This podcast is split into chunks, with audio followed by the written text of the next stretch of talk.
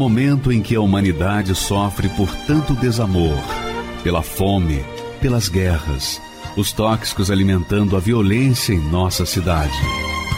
Esta emissora traz até você momentos de amor, paz e alegria, através de um programa feito com carinho para o seu coração.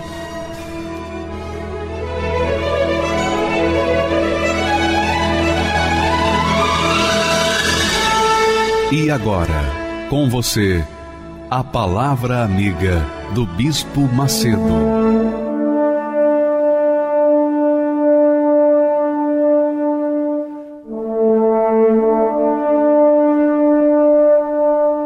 Olá, meus amigos, que Deus abençoe a todos abundantemente em nome do Senhor Jesus. Aliás, é isso que Jesus promete. Ele diz: Eu vim para que tenham vida e a tenham em abundância.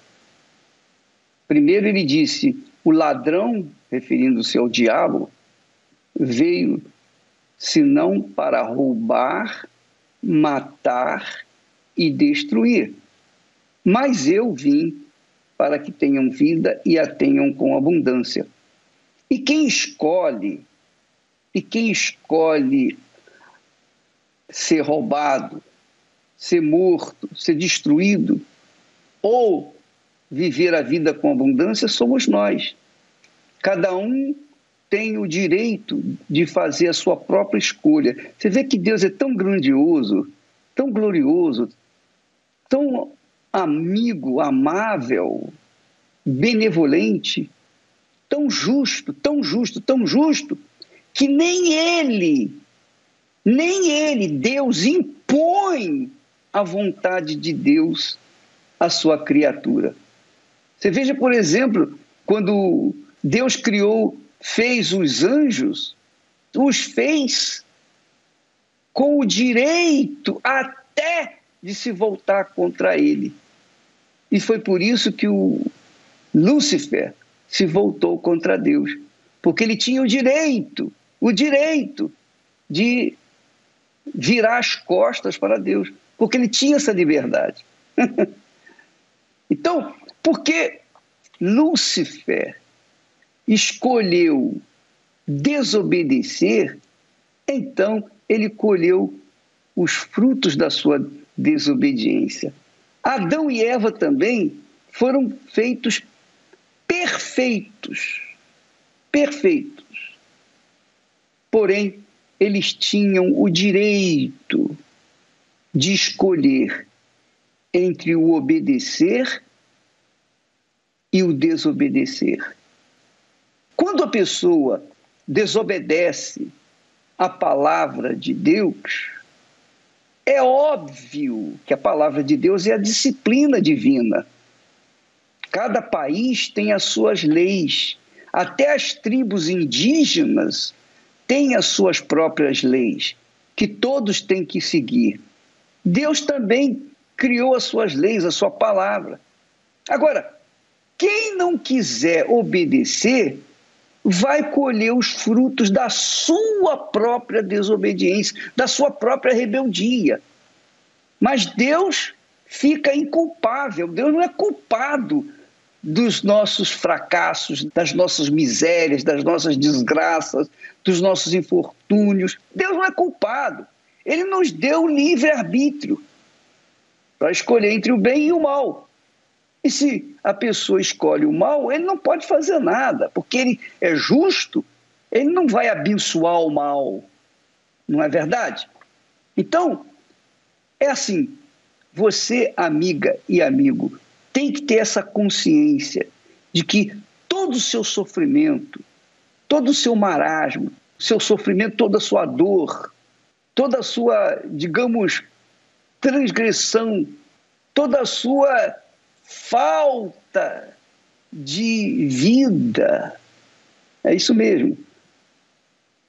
A sua depressão, a sua tristeza, a sua angústia, a sua situação caótica. Talvez você tenha dito para si mesmo: Eu não nasci, eu fui escarrado, eu fui cuspido nesse mundo, ou defecado nesse mundo. Isso é, presta atenção, não é culpa de Deus. Não é culpa. Ele criou tudo perfeito, mas o que era perfeito decidiu seguir o pecado, seguir a sua própria vontade. E por isso colheu os frutos, ou colhe os frutos da sua rebeldia. Veja que o rei Davi, o rei Davi, um homem que era segundo o coração de Deus. O coração de Davi era um coração de acordo, de segundo o coração de Deus. Davi era um filho, a gente acredita, a gente crê que Davi era um filho, digamos assim, bastardo, porque foi rejeitado pelos irmãos e até mesmo pelo pai. Mas mesmo assim, Davi conservou o temor a Deus.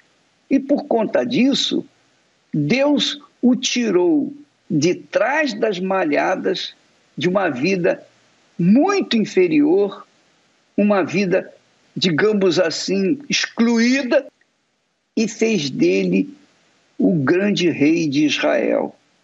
Mesmo assim, mesmo sendo rei, um homem poderoso, na terra naqueles tempos, ele seguiu desobedecer às regras de Deus, se voltar contra a disciplina divina. E ele cometeu um ato crasso, vergonhoso, indecente, um ato que manchou a sua história como homem de Deus.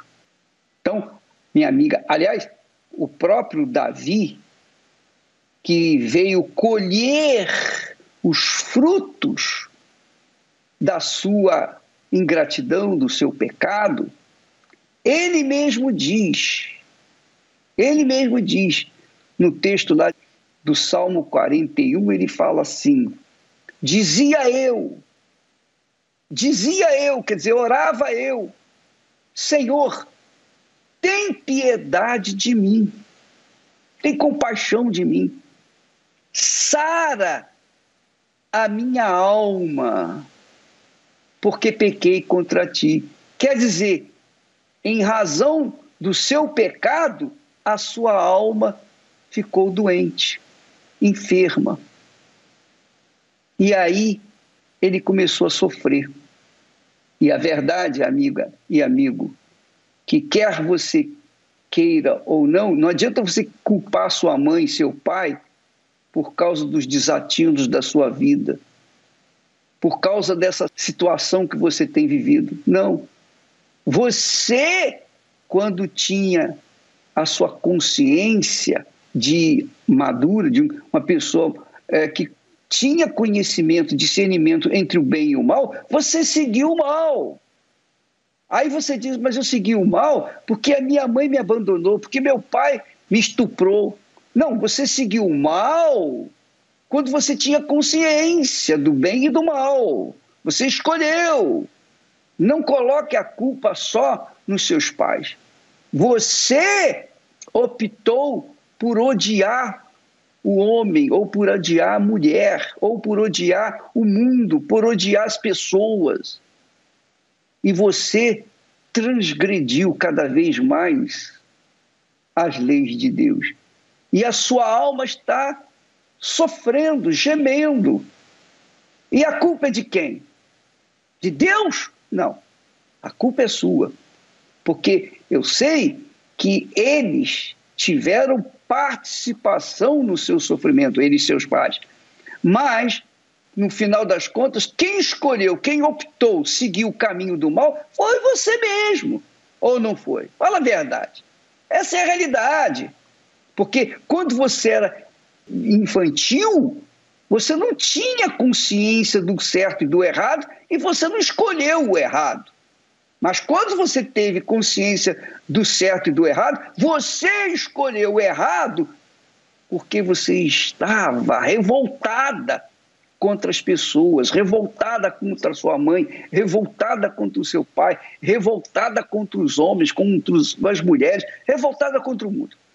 E então você seguiu o caminho da revolta, o caminho da vergonha, caminho da dor. Aí você hoje está a sofrer. E você talvez seja uma dessas pessoas que diz: Ó oh Deus, sara minha alma. Porque eu sei que a razão da minha alma estar doente, enferma, é o meu pecado, a minha escolha errada. Pensa nisso, minha amiga, meu amigo. Pensa comigo. Você acha que Deus, sendo justo, perfeito, ele vai querer impor sofrimento ao ser humano? Não. Deus é fonte do bem. E vai sair da fonte do bem o mal?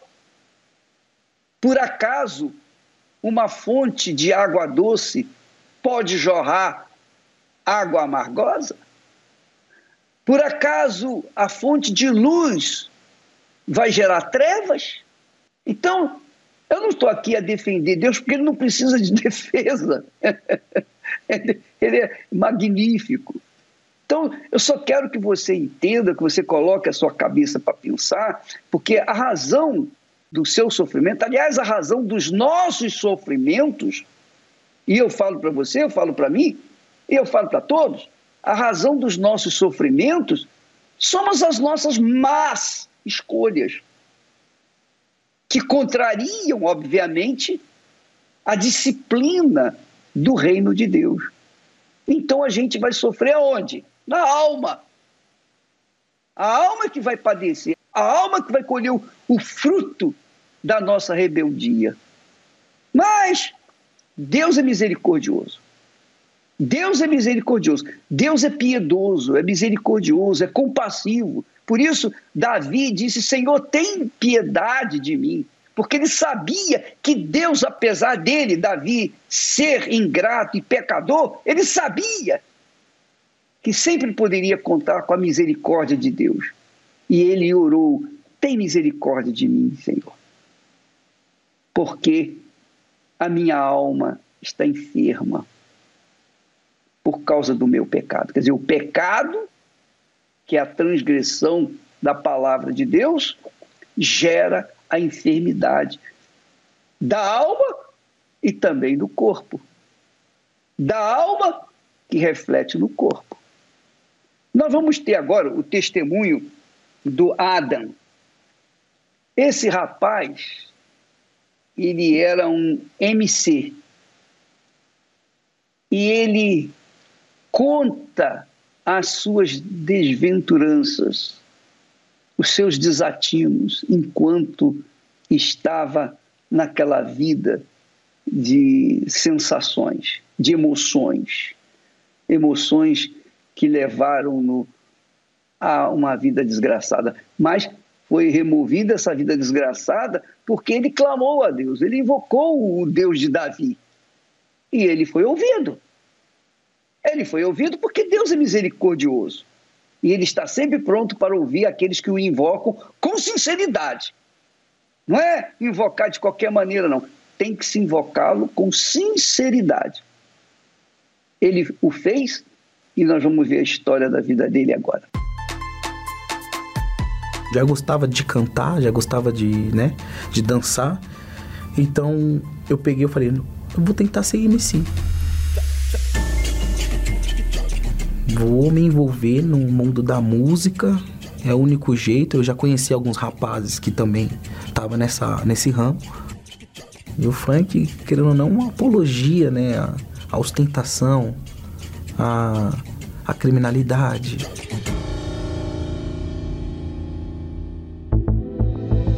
Me aprofundando, dedicava toda a minha vida para isso. E eu com más amizades, né, que encontra na, na, no decorrer da vida eu encontrei, foi me levando às más influências, que foi usar droga. Eu usava maconha, né, diariamente, lança perfume, usava cocaína. E ao ponto que eu fui se envolvendo com as amizades que já era do crime. E eles foram influenciando, ó, vamos fazer um assalto. Para que trabalhar, sendo que eu vou ali, faço um assalto e já pego um valor grande. E ali eu fui se envolvendo, fui se envolvendo até o ponto que eu fui preso a primeira vez. E foi onde eu aprendi como que o tráfico funcionava. E eu comecei a me envolver no tráfico, fui me aprofundando, mas como eu era um usuário, era pior, o pior lugar que eu podia estar, porque eu estava lidando com drogas. Então cheguei ao ponto de ter uma fase que eu comecei a consumir mais do que vender. Todos os meus lucros que eu recebia, eu consumia em vez de vender tudo que eu pegava no, nas mãos eu gastava. Eu, eu, chegava até furtar a minha mãe em casa para poder usar a droga.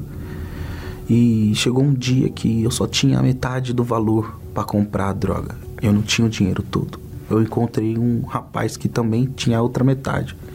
Só que ele não usava a droga que eu usava, que era a cocaína. Ele usava crack. Então ele pegou e me ofereceu. Então eu, eu naquele momento de ansiedade querendo usar a droga, eu fui aceitei, fui. Falei, vamos ver como é que é essa droga. E fui. E foi o fundo do poço, porque eu, eu na hora que eu cheguei, eu tava numa expectativa na minha mente de usar. Ia ser a mesma forma que a cocaína e acabou sendo mais mais mais grave ainda, né?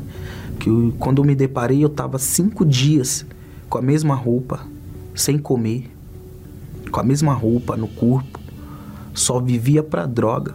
Tudo que eu pegava, fazia a correria toda para poder comprar droga. Cheguei a roubar oito carros numa noite e ia de ponto em ponto, roubava vítimas, pegava bolsa, celular. Para mim não tinha vítima certa. Aí, o que eu via que dava dinheiro, eu ia lá e roubava. Tinha disposição para tudo e não tinha medo do risco que eu corria, né?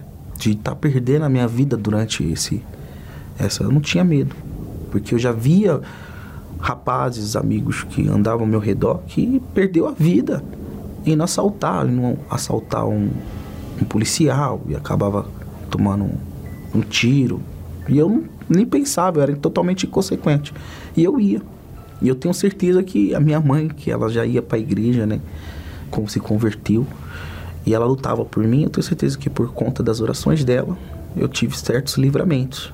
Mas aí eu fui preso pela segunda vez.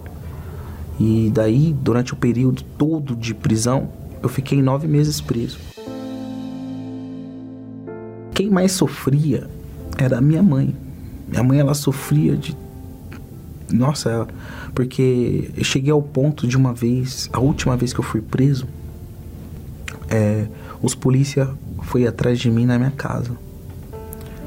E entrou, invadiu a minha casa. Minha mãe estava no quarto. E eles revirando a casa, procurando as coisas que eu tinha roubado.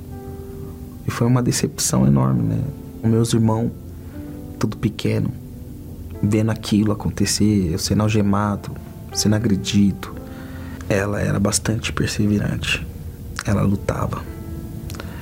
Por mais que ela vinha, ela me chamava, eu falava, não vou. Eu não quero. Isso daí, a senhora está sendo habitulada. Eu vivia falando isso para ela. Mas no fundo, no fundo, o que me, me deixava feliz era a fé dela. Que mesmo eu, aquela situação, preso, ela ia me visitar. Foi aonde eu me encontrei no fundo do poço quando eu recebi um diagnóstico da minha mãe. Minha mãe a vida toda buscando a Deus e morrer assim, com câncer. Cadê esse Deus? Quem é esse Deus, né? Então, aquele dia foi o fim para mim. Eu saí do hospital, eu tava com o último cigarro de maconha na minha, no, meu, no meu bolso, eu comecei a fumar e vim chorando. Chorando, andando, chorando e reclamando com Deus. Reclamando com Deus, falando, meu Deus, isso não é possível. Não é possível. Eu queria entender o porquê que estava acontecendo aquilo. Aí quando eu cheguei em casa, eu sentei na cadeira. Implantos. Já estava com a, com a minha esposa, né? Meus filhos. E eu olhando para para mim mesmo no espelho assim, falei, por que tudo isso? passou um filme na minha cabeça, né? Passou um filme totalmente. Foi minha vida toda, desde pequeno. Por que tudo isso? Minha mãe lutou tanto para isso, para chegar agora e morrer assim, desse jeito. E o que será de mim agora? Ah, para quem que eu vou pedir socorro? Para quem? Que se toda vez que acontecia alguma coisa, quem dava a palavra de fé era ela. Então eu vi um testemunho. Eu vi um testemunho, até mesmo do rapaz da igreja, que ele tomou a decisão. Tomou a decisão e, e se lançou. Largou as drogas e foi com tudo. Aí eu falei, eu tenho que fazer o mesmo. Se eu conseguir fazer o que eu fazia no mundo, roubava, encarava, é, não tinha medo da morte, não tinha medo de nada, eu tenho que conseguir também. É a única saída que eu tinha. Eu tenho que conseguir largar todas essas drogas, eu tenho que. E eu vou.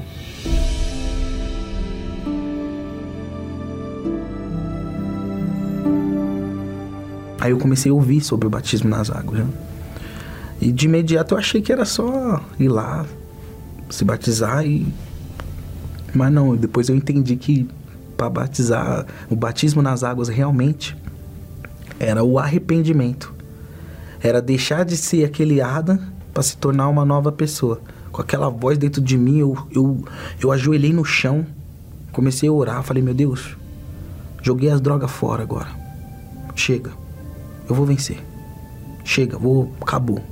Aí já veio na minha mente, é, não, você tá fazendo besteira, você vai você vai voltar a fumar, pô. Você tá jogando só dinheiro fora, que depois vai, vai, vai lá comprar de novo.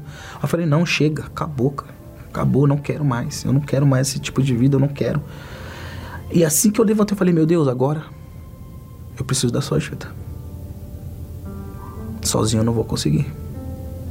Eu já sei que eu vou querer voltar a fumar. Mas eu não quero mais isso para mim. Então eu joguei fora. Agora me ajuda. Me ajuda. E depois dessa oração eu levantei leve. Leve, leve. Fui pro quarto. Abracei meus filhos. Quando eu abracei eles assim, eu olhei pra minha esposa e falei: Amor, agora eu sou um novo homem. Ela achou que eu tava falando isso pelas situações que eu tava acontecendo, né, com a minha mãe e tal. Mas eu falei: Não, agora eu sou um novo homem, eu vou mudar. E ela já tinha ouvido isso diversas vezes de mim, então ela, né, não deu muito crédito. Mas ali eu falei, eu vou mudar. Aí fui batizei. Depois disso aí foi foi sensacional. Foi uma quarta-feira. Eu não era não era a jejum de Daniel. Não estava em época de jejum de Daniel. Eu aprendi que tinha um jejum de Daniel, né? Que era sacrificar as redes sociais, as, as vontades de viver em espírito. Eu entrei sozinho por conta própria. Falei, não, eu vou entrar em jejum de Daniel, eu vou receber, eu tenho que receber esse espírito. Porque eu falava, meu Deus, se eu não receber o teu espírito, eu vou sair. Eu vou enfraquecer, eu não vou conseguir. Porque eu entendi que era o mais importante era o Espírito Santo. O pastor chamou. Eu ia, na verdade, eu ia ajoelhar no lugar. Aí, vem aqui na frente. Eu falei, não, eu vou lá na frente. Aí eu fui, encostei no altar. Aí eu falei, meu Deus, tô aqui. Tô aqui, meu Deus. Eu quero receber hoje, não quero receber amanhã. Eu quero, eu preciso. Para mim era o mais importante. Porque se eu não recebesse o Espírito Santo, eu ia ser mais, mais um, né? Então, na hora que eu, tô lá na frente, ele vem. Até o ponto que o pastor falou amém. Volta pro seu lugar. E eu fiquei eu fiquei lá na frente e eu não queria parar mais de orar, não queria parar mais de buscar, de buscar, de buscar. Foi só quando acendeu a luz, que tava já todo mundo lá no seu lugar, eu abri, eu falei, meu Deus, aí eu voltei. Esse dia foi uma alegria tão grande, tão grande. Eu saí com vontade de gritar, vontade de evangelizar todo mundo. Eu saí da igreja evangelizando. Tinha um morador de rua, eu parei para conversar com ele, falando nada com nada, e eu lá falando de Deus para ele. Dali em diante, eu comecei a enxergar em mim um outro homem. Então, depois que eu recebi o Espírito Santo, eu me tornei um novo homem. Eu sou um cara de caráter. Eu priorizo, tenho olhos somente para minha esposa. Dou mais atenção para meus filhos, porque tudo que eu faço eu penso em Deus. Tudo que eu faço eu penso o que, que Jesus faria agora. Será que. O que, que Jesus faria agora? Não, aí vem uma injustiça, fala, mas o que, que Jesus faria agora? Então eu, eu lido com, com o problema com outra visão. Hoje eu tenho a tranquilidade total, onde eu ando, de cabeça erguida. Antigamente eu não podia ver uma viatura. Hoje eu falo com eles. Hoje eu cheguei ao ponto de fazer um ponto de fé na delegacia. Então é muito top. Hoje eu tenho essa paz, eu tenho é, essa certeza, porque eu coloco Deus como primeiro. Magnífico testemunho do Adam. E você verifica que Deus, Deus, diz o ditado popular, é ditado popular, mas dá para entender melhor. Deus, ele escreve certo pelas linhas tortas, não é isso? Ou então, tira os dentes e alarga a garganta. Mas o fato é que Deus viu a mãe do Adam pedir, clamar, suplicar, orar por ele. Ela deu de tudo para que ele saísse, largasse aquela vida. E finalmente ela veio contrair um câncer e morrer. Aí a pessoa, como ele, o filho, disse: Pô, peraí, eu sou bandido e tenho saúde, em outras palavras. Eu sou bandido e tenho saúde. Ela crê em Deus e morre com câncer. Que história é essa? Como é que pode? Mas a verdade, amiga e amigo, Jesus disse: quem crê em mim, ainda que morra, viverá. E a verdade é que poucos conhecem esse texto sagrado que eu vou mostrar para vocês e que fala daqueles que são justos e que descem prematuramente à sepultura. Porque o que é morte para a gente é vida para Deus. ah, meu pai, é muito glorioso isso. Presta atenção. Você que pensa assim, poxa, a pessoa que é má tem saúde, e a pessoa que é boa é sepultada. Como é que pode? Então, veja esse texto bíblico, Deus falando. Olha só perece o justo, e não há quem considere isso no seu coração. E os homens compassivos, piedosos, são recolhidos sem que alguém considere, sem que alguém considere que o justo é levado antes do mal. O justo é levado antes do mal. É claro que muitos injustos são levados enquanto estão vivendo no mal. Mas os que são justos são levados antes que venha o mal. Quer dizer, os justos não passam pelo mal. E a morte, o que é morte para o ser humano, para Deus, para o espírito que ressuscitou Jesus, o Espírito Santo, a morte é vida. Paulo falou: para mim, o morrer é lucro e o viver é Cristo. Então ele diz: perece o justo e não há quem considere isso no seu coração. Ninguém considera isso no coração. E os homens compassivos, quer dizer, piedosos, são recolhidos, quer dizer, passam para a eternidade sem que alguém considere que o justo é levado antes do mal. O justo é levado antes do mal. E aí diz: entrará em paz, descansarão nas suas camas os que houverem andado na sua retidão. Quer dizer, quando a pessoa serve a Deus com a sua vida íntegra, reta, obediente à sua palavra, antes que venha o mal, ela é ceifada. A própria Bíblia fala sobre isso. Fala com mais clareza. E Deus recolhe o justo antes que lhe venha o mal. Então, amiga e amigo, saiba disso. O Adam estava na criminalidade, revoltado porque sua mãe tinha morrido com câncer. E ela era uma mulher justa, de Deus. Como é que pode? Mas ela foi levada antes e ele pensou naquilo, pensou na situação da sua mãe e por conta da sua mãe ter ido, ele invocou a Deus. E quando invocou a Deus, Deus o ouviu e transformou a sua vida. É extraordinário o testemunho do Adam, que vale a pena até ouvir essa canção linda que fala sobre quando ele chegou na Igreja Universal do Reino de Deus e teve esse encontro com Deus, por favor. Cheguei aqui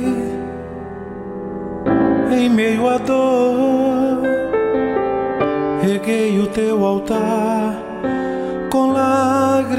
Senhor, debaixo de chuva, no frio e no calor. Foi assim que eu cheguei em tua presença. Nas madrugadas, de noite ou de manhã vencia o meu cansaço, buscando forças no Senhor. Venci o medo, derrotei as minhas dúvidas, e a cada desafio eu fui vencendo as minhas lutas.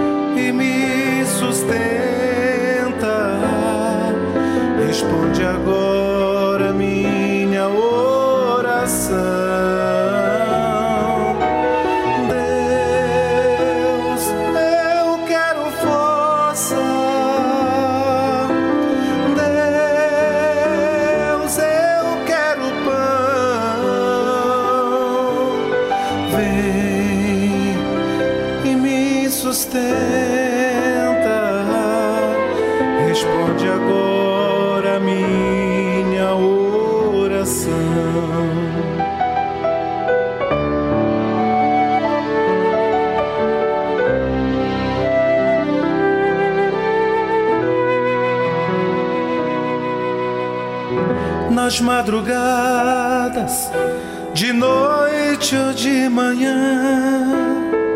Venci o meu cansaço, buscando forças no Senhor. Venci o medo, derrotei as minhas dúvidas, e a cada desafio eu fui vencendo as minhas lutas. E a cada desafio eu fui vencendo as minhas lutas.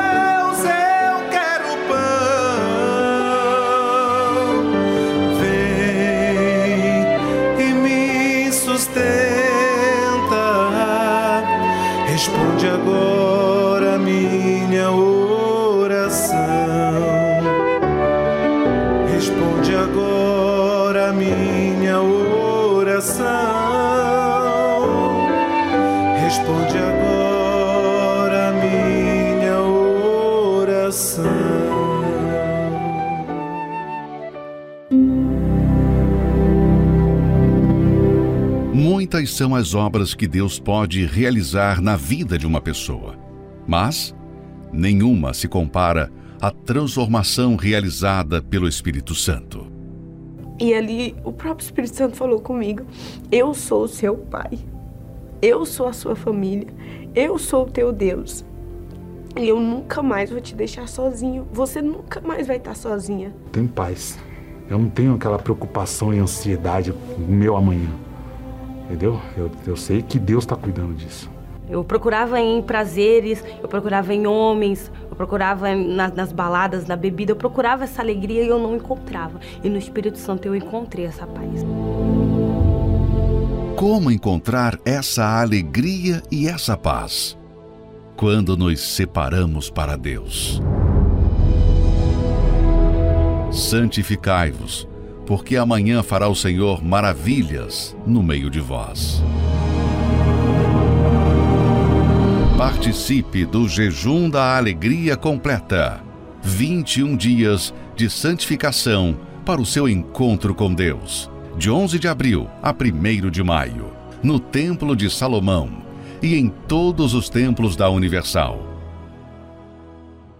Olha, eu queria que você prestasse bastante atenção no testemunho do Jorge. O testemunho do Jorge, o Jorge é um um senhor analista de sistema, um sujeito inteligente, e que usou muito a sua inteligência, usou muito a sua inteligência para captar os fake news. Apesar da sua inteligência, ele captava os fake news, as notícias falsas. E por causa dessas notícias falsas, ele sofreu, porque ele, ele envenenava com as notícias falsas a sua própria alma. Essa é a realidade. Ele tomava veneno cada vez que ouvia, ou curtia, ou concentrava dentro de si uma notícia falsa contra a Igreja Universal do Reino de Deus, especialmente contra a minha pessoa. você me desculpa, Jorge, eu estou rindo assim, não estou rindo de você, nem para você. É porque eu vejo que Deus mostra a verdade para aquelas pessoas que são sinceras. E apesar de, de você ter me odiado, Jorge, eu sei que você tinha dentro de si uma sinceridade. Você gostava do que era justo, por isso você ficava com raiva quando ouvia coisas contra a minha pessoa e contra a Igreja Universal. Mas o fato é que você chegou a conhecer a verdade pronto. Agora você está vacinado contra fake news, contra mentiras, contra as inverdades que a mídia dissipa com respeito ao trabalho da Igreja Universal do Reino de Deus. Vamos assistir então o Jorge falando sobre o engano que ele cometeu contra a própria Igreja Universal do Reino de Deus. Vamos assistir. Meu nome é Jorge, eu tenho 54 anos, sou analista de sistemas. Eu cresci numa família em que o meu pai era católico. A minha mãe era um bandista. Né? E ela sempre, desde quando eu me conheço por gente, ela sempre trabalhou com um banda, né? E até que um dia ela resolveu criar um centro dentro da casa, da, da, nossa casa, né? E isso trouxe discórdia porque meu pai não aceitava. A minha mãe, ela me colocou muito cedo, eu e minha, minha irmã mais nova, para trabalhar lá no centro né? E mesmo eu não querendo, eu não gostando, eu eu fui. E isso com o passar dos anos foi me prejudicando porque eu via a, as outras pessoas da minha idade não passando por isso, né? E por que, que eu tinha que passar por isso, né? Por que, que eu tinha que fazer isso? E quando chegou os 15 anos, eu realmente eu não quis mais. Eu falei para ela, mãe, não vou mais não, não quero. E já jovem, adulto, eu comecei a conviver com outras pessoas e a religião era um tema de vários assuntos que a gente discutia, era a religião. Foi onde eu ouvi a primeira vez o pessoal falando da Universal. E a notícia que chegava para mim, as conversas, era de que a Igreja Universal ela era para roubar o povo, era mais uma igreja que surgiu para roubar o povo, enganar, né? E como ela foi crescendo, né, a, na mídia, a mídia foi induzindo a, a, o meu pensamento, né? Eu comecei a ser induzido pela mídia, então eu via a igreja crescendo, via aquelas pessoas vindo buscar uh, Deus e, e, aquilo na minha mente era o quê? Ela está vindo buscar Deus, mas está deixando o salário dela aqui, né? E eu achava isso um absurdo, Então eu não suportava ouvir da, a, a Igreja Universal, alguém falando da Igreja Universal para mim. Eu não suportava nem ouvir o nome do Bispo Macedo. Quando eu falava Edir Macedo, para mim era uma revolta muito grande dentro de mim. Eu não suportava. Aí veio eu conhecer a minha segunda esposa. E ela vendo as atitudes que eu tinha, os amigos com quem eu saía, e, e ela já era da igreja, ela não se sentia bem. Toda vez que saía uma matéria falando no Bispo Macedo, eu mostrava para ela aí, ó. Olha aí o que você está fazendo. Né? Só espero que você não esteja caindo nessa, não esteja dando dinheiro. Olha aí o teu, teu bispo aí que você está falando. Eu era totalmente cego, eu não, eu não buscava a, a saber o lado da igreja. Eu buscava saber o, é, só o que a mídia estava falando, né? Porque eu acreditava. Eu falava, não é possível que jornal, TV, rádio esteja todo mundo errado. E toda vez que eu via alguma coisa, eu comentava com ela. E ela falava para mim, isso daí é notícia fake, isso não existe, não é assim lá. Vai um dia para ver. Eu falei, nunca, jamais eu vou pisar nessa igreja. Jamais. Você pode me matar, mas eu não piso nessa igreja de forma alguma. E ela buscando por mim na igreja. A minha esposa estava buscando, lutando por mim. E eu comecei a ver mudança nela quando ela recebeu o Espírito Santo. Porque a gente não brigava mais. Eu chegava em casa, às vezes alcoolizado, e ela me recebia bem. Ela começou a comentar algumas coisas comigo da igreja, do que ela tinha visto, e uma palavra que ela falou para mim que ela tinha ouvido na, numa pregação sobre a salvação. E eu falei: não, isso não existe, salvação não existe, morreu, acabou. Mas eu sabia que depois, quando eu deitava no travesseiro, eu ficava pensando naquilo que ela falou. E aí eu comecei a, a pensar na morte, porque eu tinha medo de morrer. E, e muitas vezes eu me pegava acordado de madrugada, eu perdi o sono e ficava pensando: se, se eu morrer agora, o que vai acontecer comigo, né? Aí eu olhava meus filhos, eu ia num quarto, ver se eles estavam bem, ficava olhando para ele, olhava para ela dormindo tranquila. Eu comecei a, a sentir algo diferente em mim. Eu comecei a, a, a querer conhecer Deus de verdade. Eu cheguei para minha esposa e falei assim: Olha, eu quero ir nesse domingo com você na igreja. Ela olhou para mim, meio que assustada, né? E nós fomos. Eu comecei a ficar mais calmo ali. E ali eu falei, poxa, que bom, eu senti tranquilidade. E comecei a ver o que, que era a Igreja Universal de verdade. Eu não vi ninguém saindo dando dinheiro, sabe, arrancando a carteira, nenhum obreiro passando ali com um cestinho. E ali eu já vi uma coisa diferente do que tinham dito para mim, do que eu tinha ouvido falar. Então eu fui o primeiro domingo, fui o segundo domingo, e ali eu comecei a buscar o Espírito Santo de verdade. Está aqui, a minha vida. O Jorge, meus mágoas, meus vícios, tudo aquilo que é de ruim em mim, pode ficar aqui no altar. Eu não quero mais ser esse homem, eu quero ser um novo homem. E ali eu fui batizado com o Espírito Santo. E graças a Deus, é, a minha família está tá seguindo esse, esse ritmo, meus filhos estão tá seguindo esse nosso ritmo de querer honrar, de querer glorificar a Deus.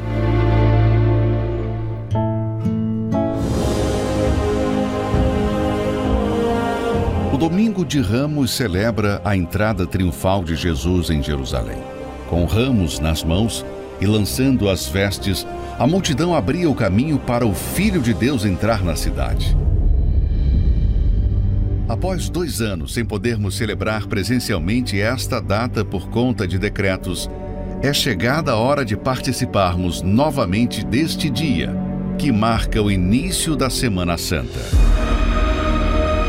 Neste domingo, 10 de abril, prepare o seu ramo e participe do Domingo de Ramos.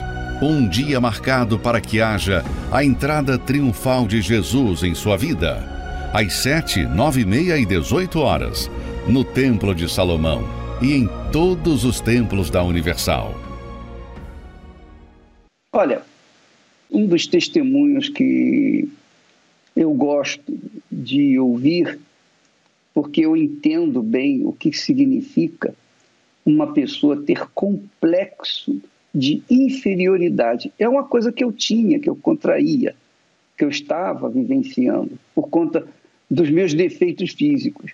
E é o caso da Aline, ela também teve esse problema, o grande problema de complexo, porque quando a pessoa ela tem complexo, ela se enfraquece, ela é fraca diante de qualquer um, porque o complexo de inferioridade faz a pessoa ser o menor no meio do seu círculo social. É o caso da Aline. Vamos assistir esse belíssimo testemunho, por favor. Meu nome é Aline, eu tenho 21 anos.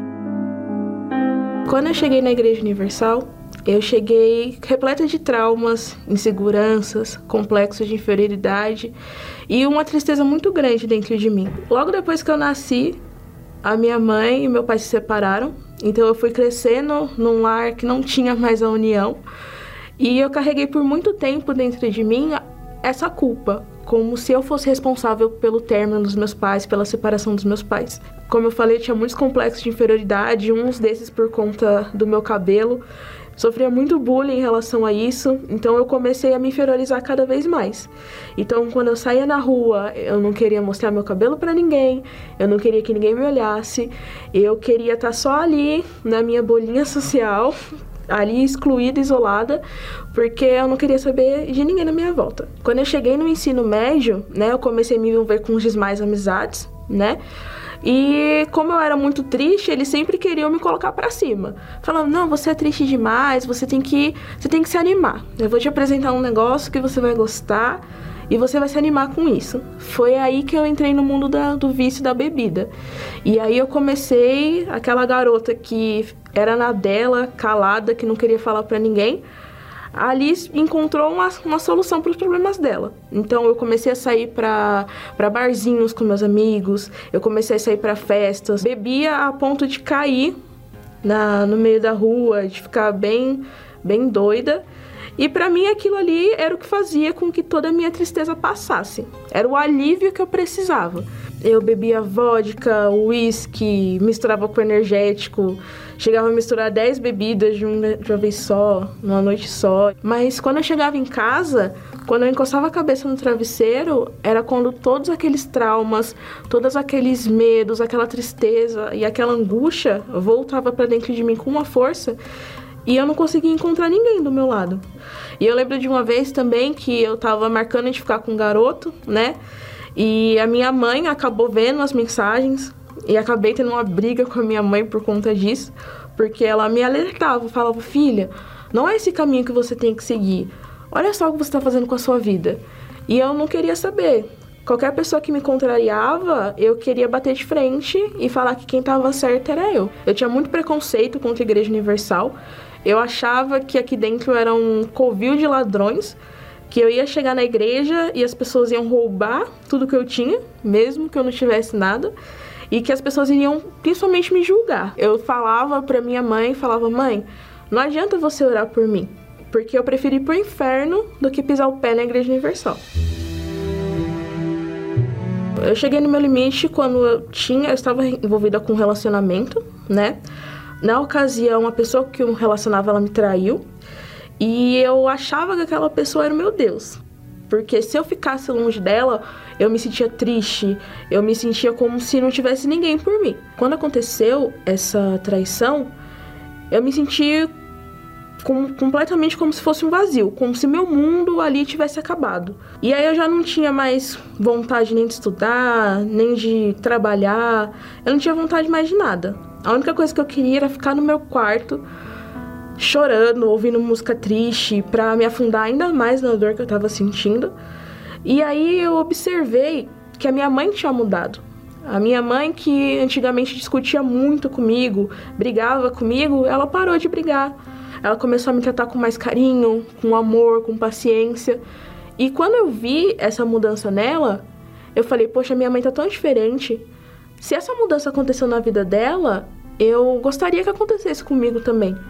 Foi aí que eu decidi pedir para vir com ela na Igreja Universal, a qual eu disse que não pisaria nem morta. E aí eu vim. eu ouvi falar da entrega no altar. E eu nunca tinha ouvido isso em outro lugar. Nunca tinha ouvido. E aquilo me chamou a atenção. Falei, poxa, eu tô vivendo essa vida, eu tô vivendo essas dificuldades, esses problemas. Então eu acho que aqui pode ser a solução que eu tô tanto tempo procurando. Só que ainda assim, por mais que fosse algo diferente, eu me bloqueava muito. E com isso eu fui gerando dentro de mim um orgulho. Então por muito tempo eu fiquei dentro da igreja orgulhosa, achando que eu estava certa, achando que eu já sabia de tudo aquilo que estava sendo falado e que eu não precisava ouvir novamente. Eu achava que eu já que eu já tinha até mesmo recebido o Espírito Santo. E eu fiquei enganada dentro da igreja pensando isso durante um ano. Então, na minha cabeça, pelo fato de eu estar ali fazendo, significava que eu já era de Deus. Mas eu não praticava, eu não ouvia nada que vinha do altar. Eu simplesmente fazia a parte física, mas o meu espiritual, ele não existia. Não havia santificação na minha vida. Havia apenas trabalho físico. Chegou um momento que eu fui obrigada a perceber a minha real condição, que foi quando a pandemia começou. Quando eu olhei para dentro de mim, começou a vir na memória todas as vezes que eu ouvi o que o pastor falava no altar de entrega, testemunhos que eu ouvi sobre mudança de vida, várias vezes que pessoas, obreiros, sentaram comigo, me aconselharam e não dei ouvidos. Tudo isso veio à tona na minha mente. Foi quando eu parei e pensei, falei, esse é o momento. Eu tenho que tomar uma decisão e essa decisão tem que ser agora. E no meio da pandemia, eu tomei essa decisão de me santificar e me separar para Deus e viver conforme a palavra dele e viver o que ele tinha preparado para mim. E nessa época eu decidi fazer um jejum de Daniel, fora de época mesmo. A igreja não tinha passado o propósito de jejum de Daniel, mas eu já conhecia e eu decidi fazer por iniciativa própria. Assim que eu passei pelo altar, eu já desci do altar diferente. Eu já desci no altar com uma força que eu não tinha, com a paz que eu não tinha até então. Eu sabia que o meu sacrifício tinha sido aceito por Deus, porque Ele deu essa certeza para mim. E durante a busca foi quando eu recebi o maior tesouro que eu poderia ter recebido, que foi o Espírito Santo. Naquele dia, naquele domingo, eu fui selada, eu fui batizada e desde então a minha vida foi completamente outra. Os complexos que eu sentia, eles já não não faziam mais parte de mim. O nervosismo que eu tinha já não fazia parte de mim. Eu já não baseava mais a minha vida com Deus naquilo que eu fazia, mas sim naquilo que eu era porque a cada instante, cada momento eu queria estar mais próximo dele. A alegria do Espírito Santo, ela é diferente porque é uma alegria que vem realmente de dentro. Você não precisa basear essa alegria nas coisas que você tem, naquilo que você possui, em pessoas, em coisas, que era o que eu fazia antes. Ela está dentro de mim. E é isso que me motiva todos os dias. Saber que eu posso passar o que for, mas que o Espírito Santo vai estar ali comigo. Não é fácil tomar decisão, não é fácil se, se entregar, mas depois que a gente faz essa entrega, que a gente obedece, que a gente ouve o que vem do altar, a transformação ela acontece. E o Espírito Santo ele flui de dentro da gente. Então eu não consigo ver uma pessoa do meu lado que está triste, que está sofrendo e não falar para aquela pessoa que ela que o problema dela tem solução, que a vida dela pode se transformar, assim como a minha foi. O segredo dessa mudança foi a santificação. Quando eu entendi isso, eu resolvi abrir mão de tudo. E quando eu me virei para ele e decidi me entregar completamente, ele se voltou para mim também. E essa que foi a maior diferença, esse que foi o principal ponto que definiu tudo. Quando eu me santifiquei e decidi me entregar, a mudança aconteceu. E a mudança vai acontecer na sua vida agora, porque o bispo Misael está pronto para profetizar, determinar agora a sua libertação. Bispo Misael, é com você a oração. Eu queria, inclusive, bispo, falar com você que está aí agora, você que está aí, acompanhou o testemunho, faz uma prova com Deus, faz um teste. A oração que eu vou fazer aqui agora é um teste para ver se Deus é vivo ou não. Feche os olhos. Meu Deus e meu Pai, o Senhor nunca falhou.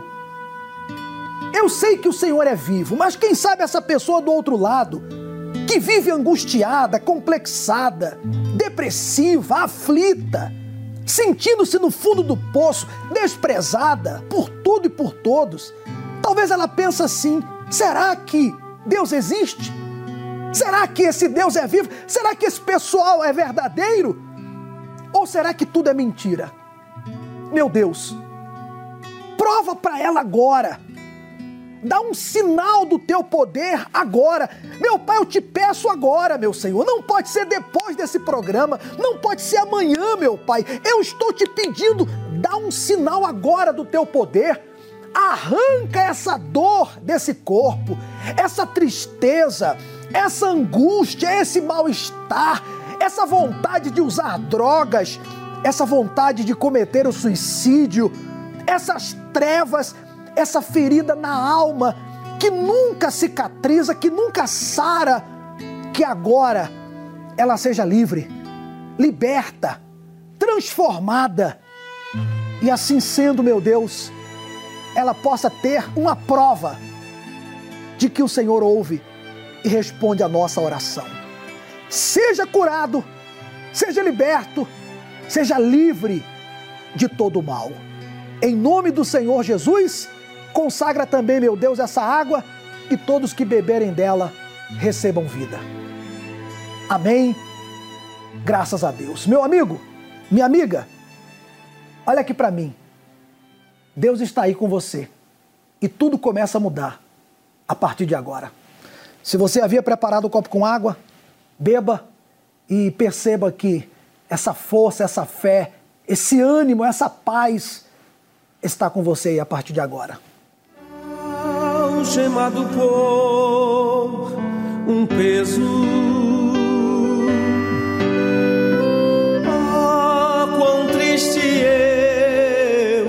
Andei.